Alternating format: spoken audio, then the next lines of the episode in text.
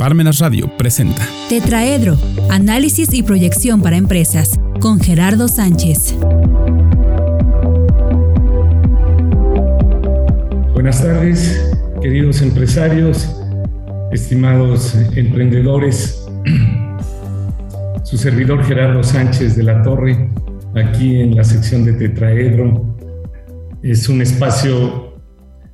para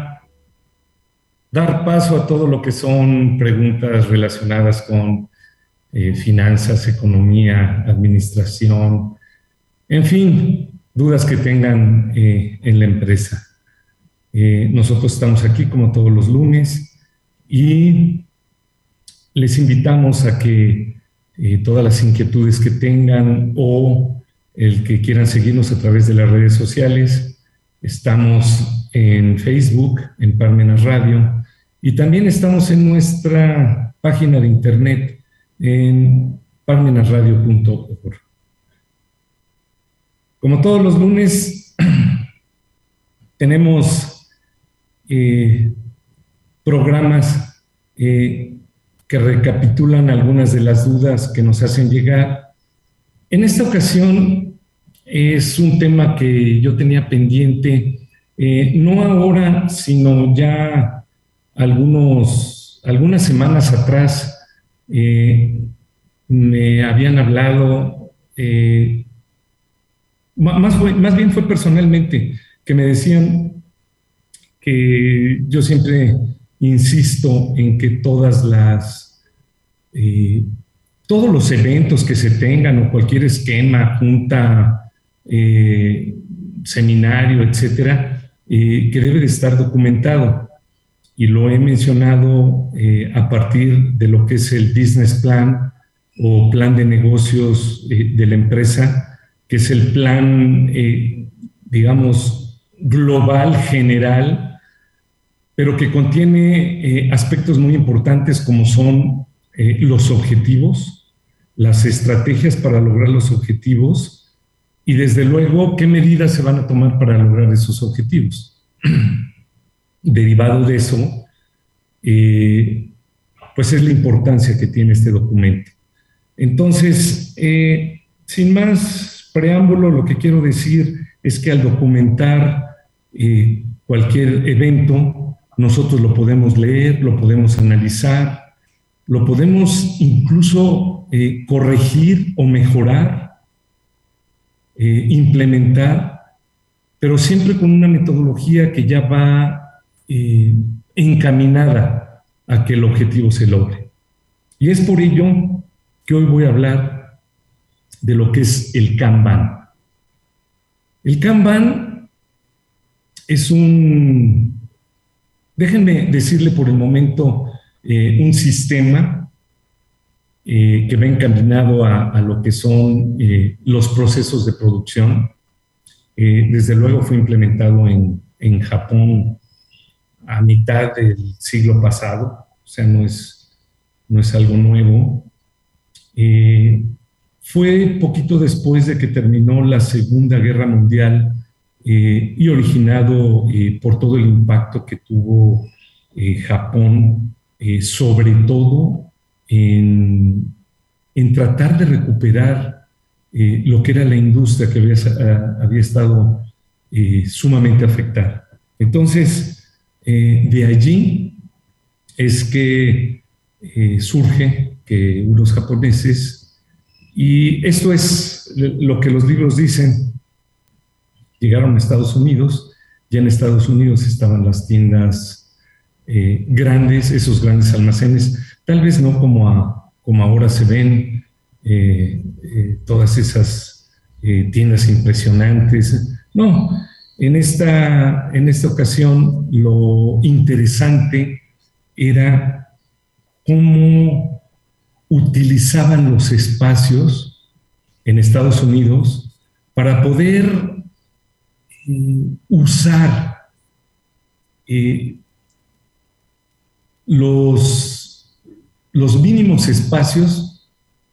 en los menores tiempos, pero abarcando eh, los más items posibles o los más eh, números de parte o los más productos posibles para poderlos considerar. En resumen, toda esta teoría que estoy diciendo viene muy a colación, porque si nosotros estamos en un esquema de continua mejora, porque lo hemos hablado en, cuanto a, todo lo que deriva del, del esquema de Toyota, si nosotros nos regimos por estar en la mejora continua, por estar implementando eh, aspectos de calidad, pues no podemos dejar a lo que es la producción a un lado. Entonces, hay muchísimas, eh, mucha literatura que habla sobre lo que es el Kanban. Eh, yo aquí voy a hablar primeramente de una generalidad, pero sí es sumamente importante que nosotros consideremos que cada uno de estos esquemas que yo voy plantando, planteando tienen un sinnúmero de, subdivisiones en el cual eh, nosotros pudiéramos eh, con literatura profesional, es decir, literatura científica, llegar a esquemas eh, muy puntuales. Bueno, Primeramente, eh, Kanban, su significado se eh, resume en que es una tarjeta o una etiqueta y yo le agrego, porque así lo dice eh, mucha de la literatura, la palabra instrucción. O sea, es una etiqueta de instrucción o una tarjeta de instrucción y debe de estar regida primero por un proceso que esté perfectamente definido. Segundo, que se aplique bajo eh, principios y reglas. Eso es eh, sumamente importante.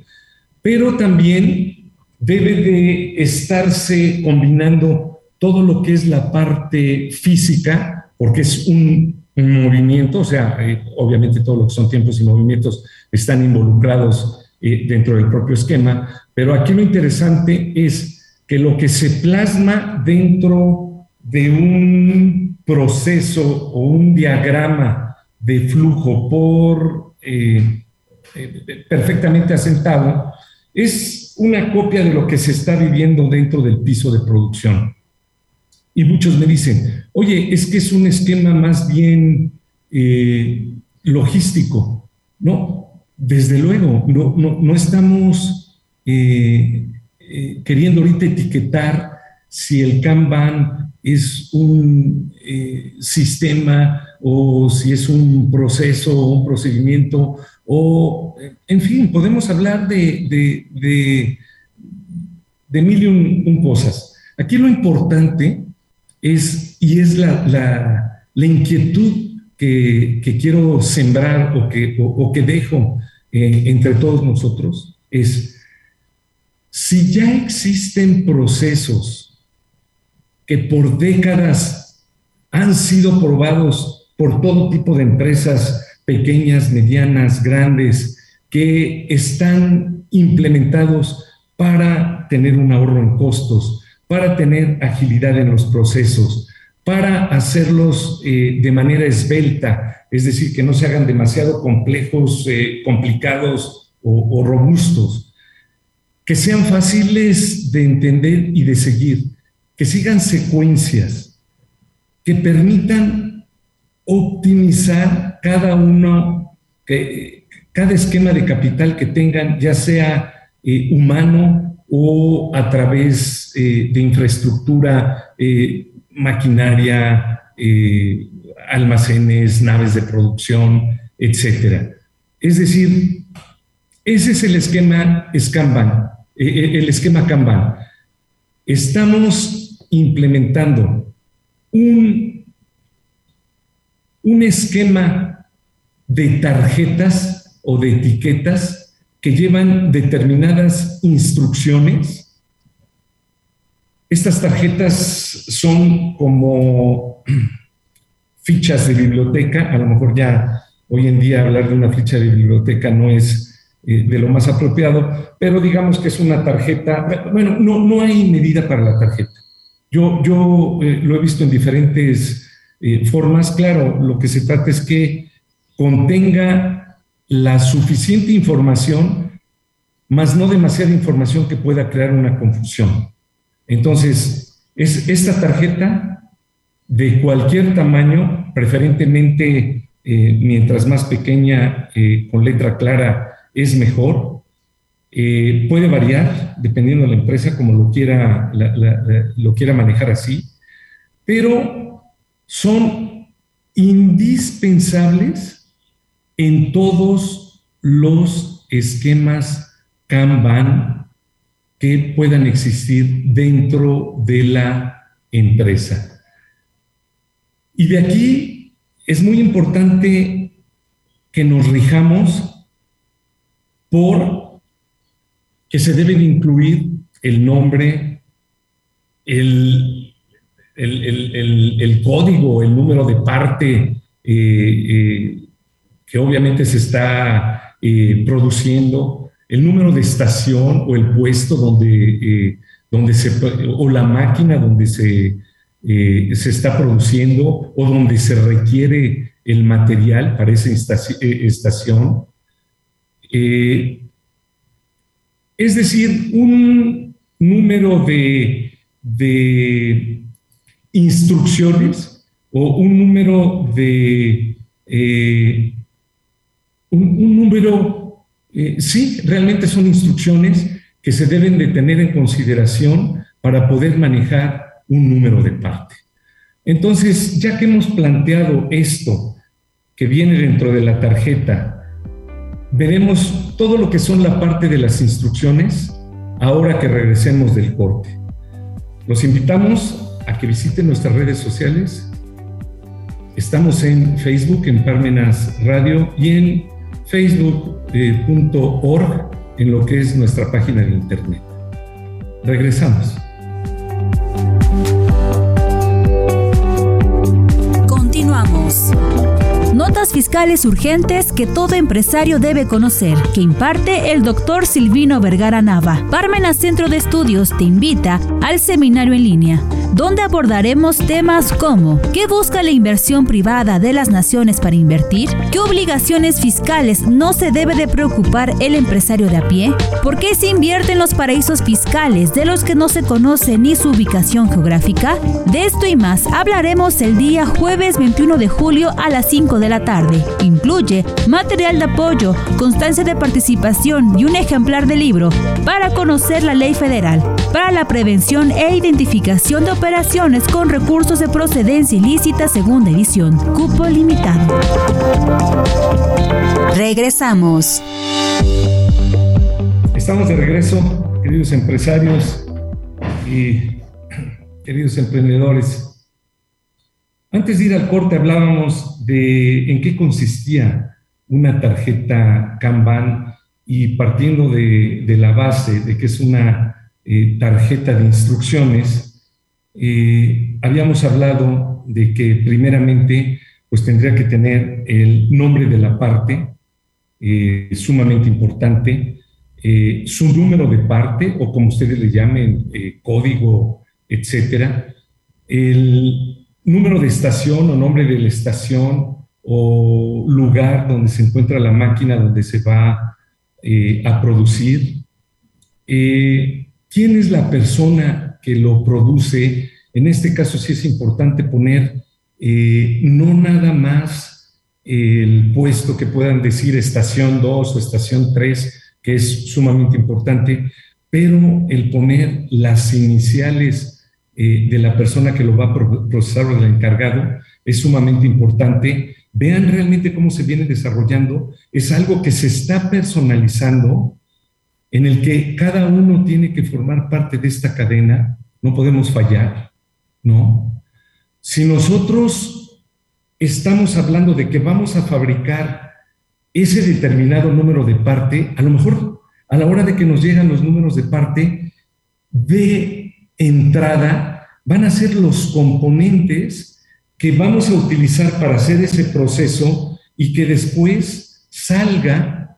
con seguramente un nuevo número de parte, ese subensamble o ese eh, ensamble. Entonces ahí se empieza a hacer un poco más complejo esto, pero con las eh, tarjetas de instrucción no hay eh, duda en qué se debe recibir y en qué se debe producir, porque a la hora de estar recibiendo, uno está viendo la tarjeta de lo que está recibiendo y el propio rack trae la tarjeta, incluso tienen determinada posición los racks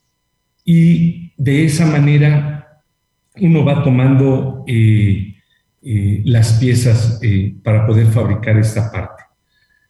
ahí mismo dentro de la, de la tarjeta, que repito es una tarjeta de instrucción, pues desde luego viene la cantidad que se está requiriendo de ese material. O sea, es bien importante porque acuérdense que todo el esquema de lo que son cantidades son partes que para nosotros juegan un papel eh, preponderante porque es justamente lo que nosotros queremos optimizar, ¿no? Luego, ese material que nosotros eh, ya obtuvimos eh, o para hacer nuestro componente, lo procesamos, hacemos el, el subensamble o la parte que nos corresponde en la estación y nosotros vamos a ponerla dentro de otro rack en donde vamos a ir llenando ese rack que seguramente va a ir a otra estación con ese material que nosotros hemos concluido y que otra estación a través de un Kanban nos está requiriendo. Entonces, muy importante si estamos hablando del contenedor, que sea un contenedor exactamente que contenga las piezas óptimas. Es decir, no podemos hablar de, ah, pues métale demasiadas piezas para que no tengamos que estar yendo y viniendo. No, el sistema Kanban va respetando los tiempos y movimientos que van marcando todas las estaciones en común. Entonces, cada capacidad que tiene eh, un contenedor eh, Kanban es exactamente los materiales que se requieren para determinado tiempo dentro de un proceso. Y eso no se nos debe olvidar nunca, ¿no? Eh, es bien importante que a la hora en la que fue fabricada esa pieza, se tenga al momento de recoger ese rack dentro de la tarjeta eh, Kanban exactamente la ventana eh, de tiempo en que fue eh, producido ese material o en qué momento es cuando eh, fue producido ese material. Y desde luego que cuando es entregado el material a la siguiente estación, pues desde luego tiene que tener una hora de entrega. Esto no quiere decir que no pueda haber una secuencia. Eh, desde luego que, que, la debe de haber,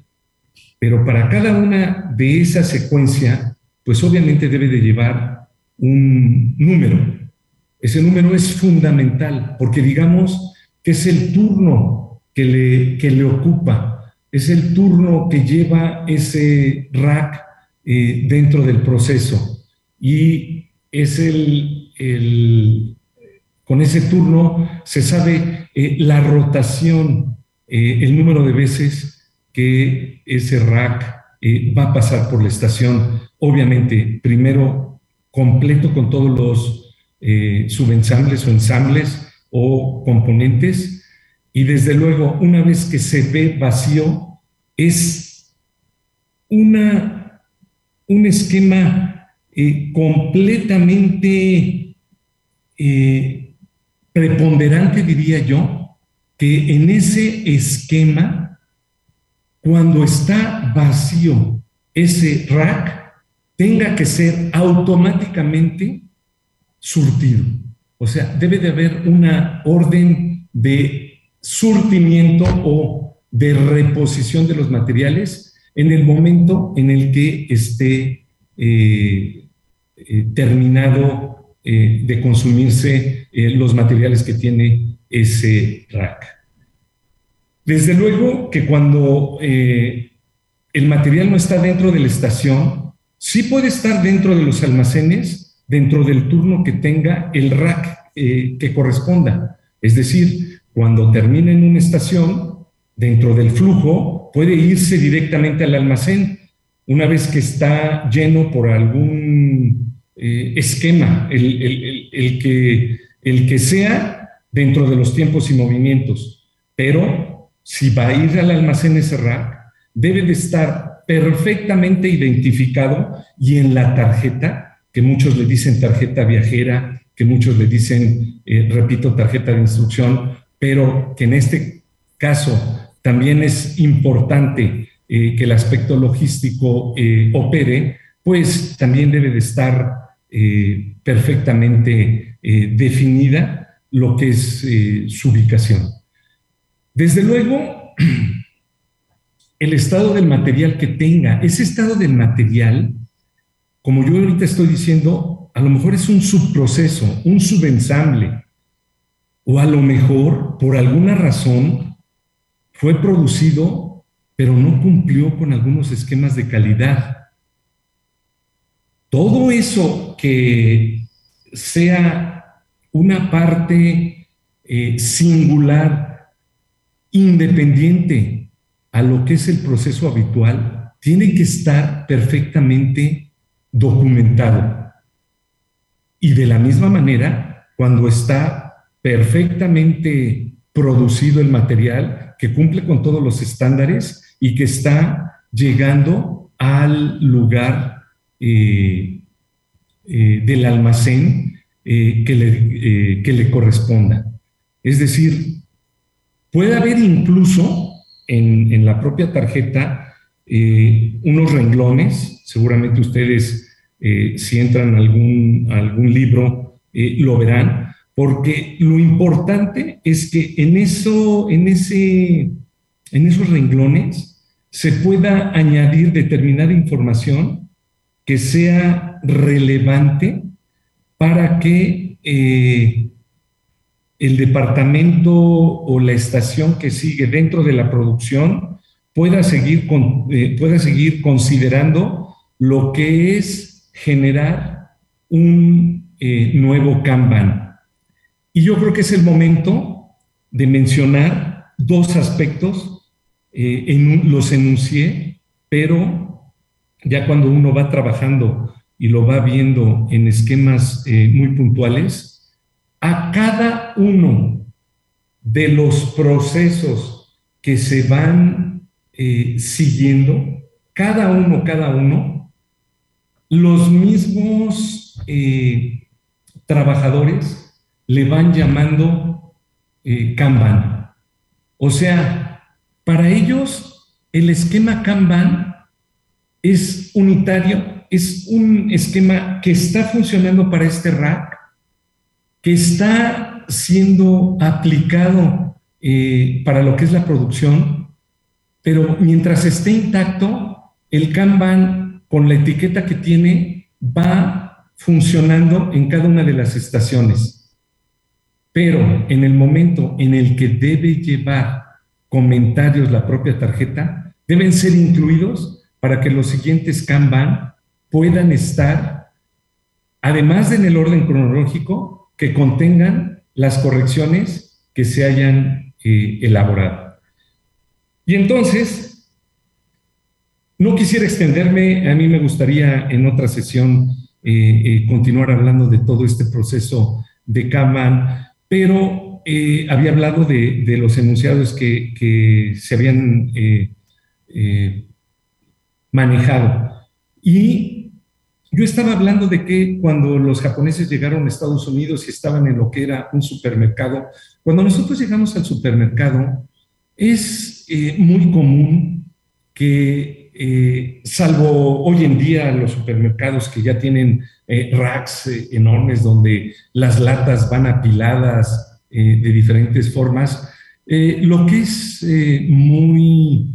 normal, porque además es otro esquema de Kanban que tienen hoy en día las tiendas de autoservicio, eh, sobre todo en Estados Unidos,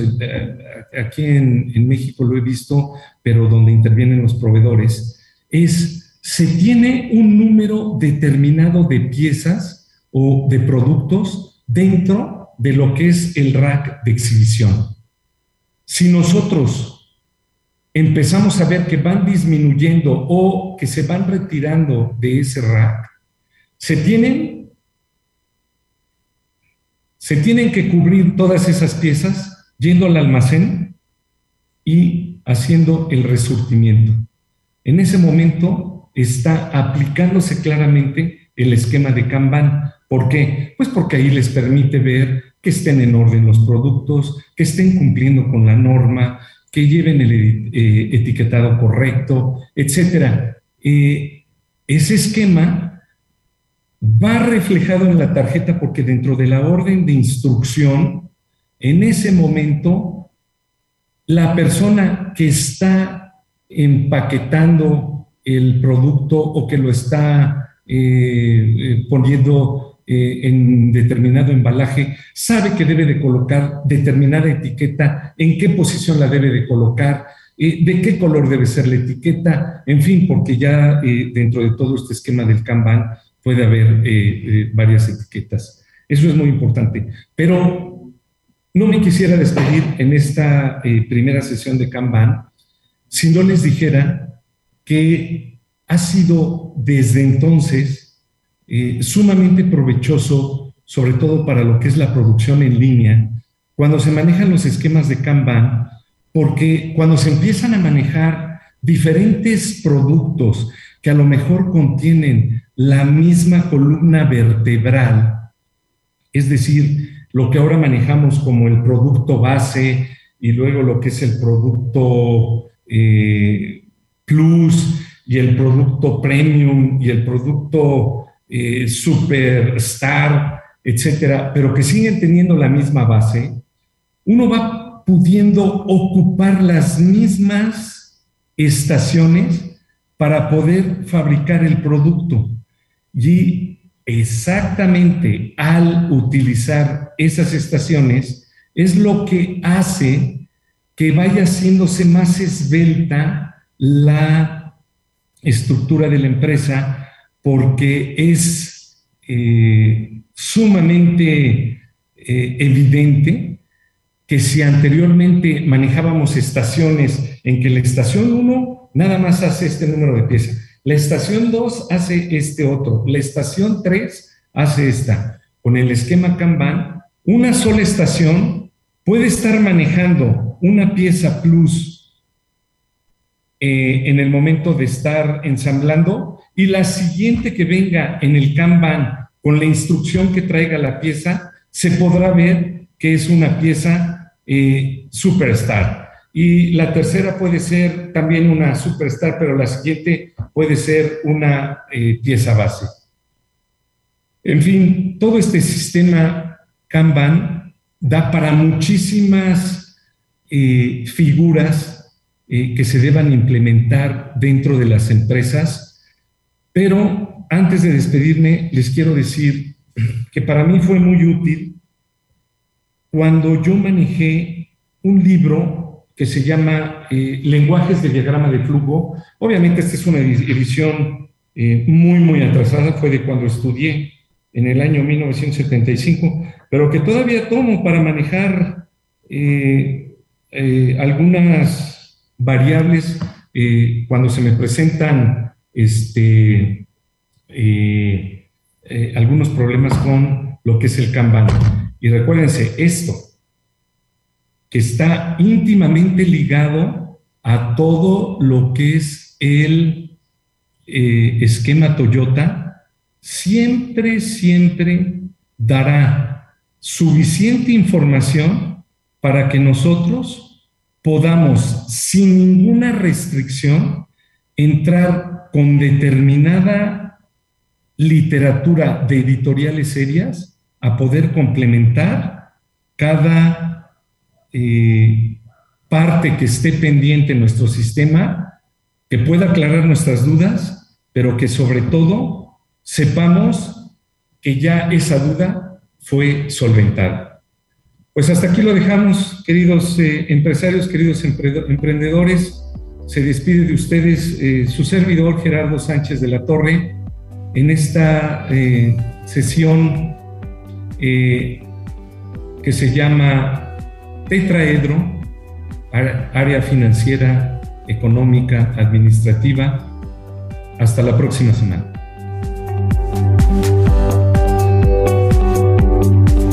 Radio presentó Tetraedro, análisis y proyección para empresas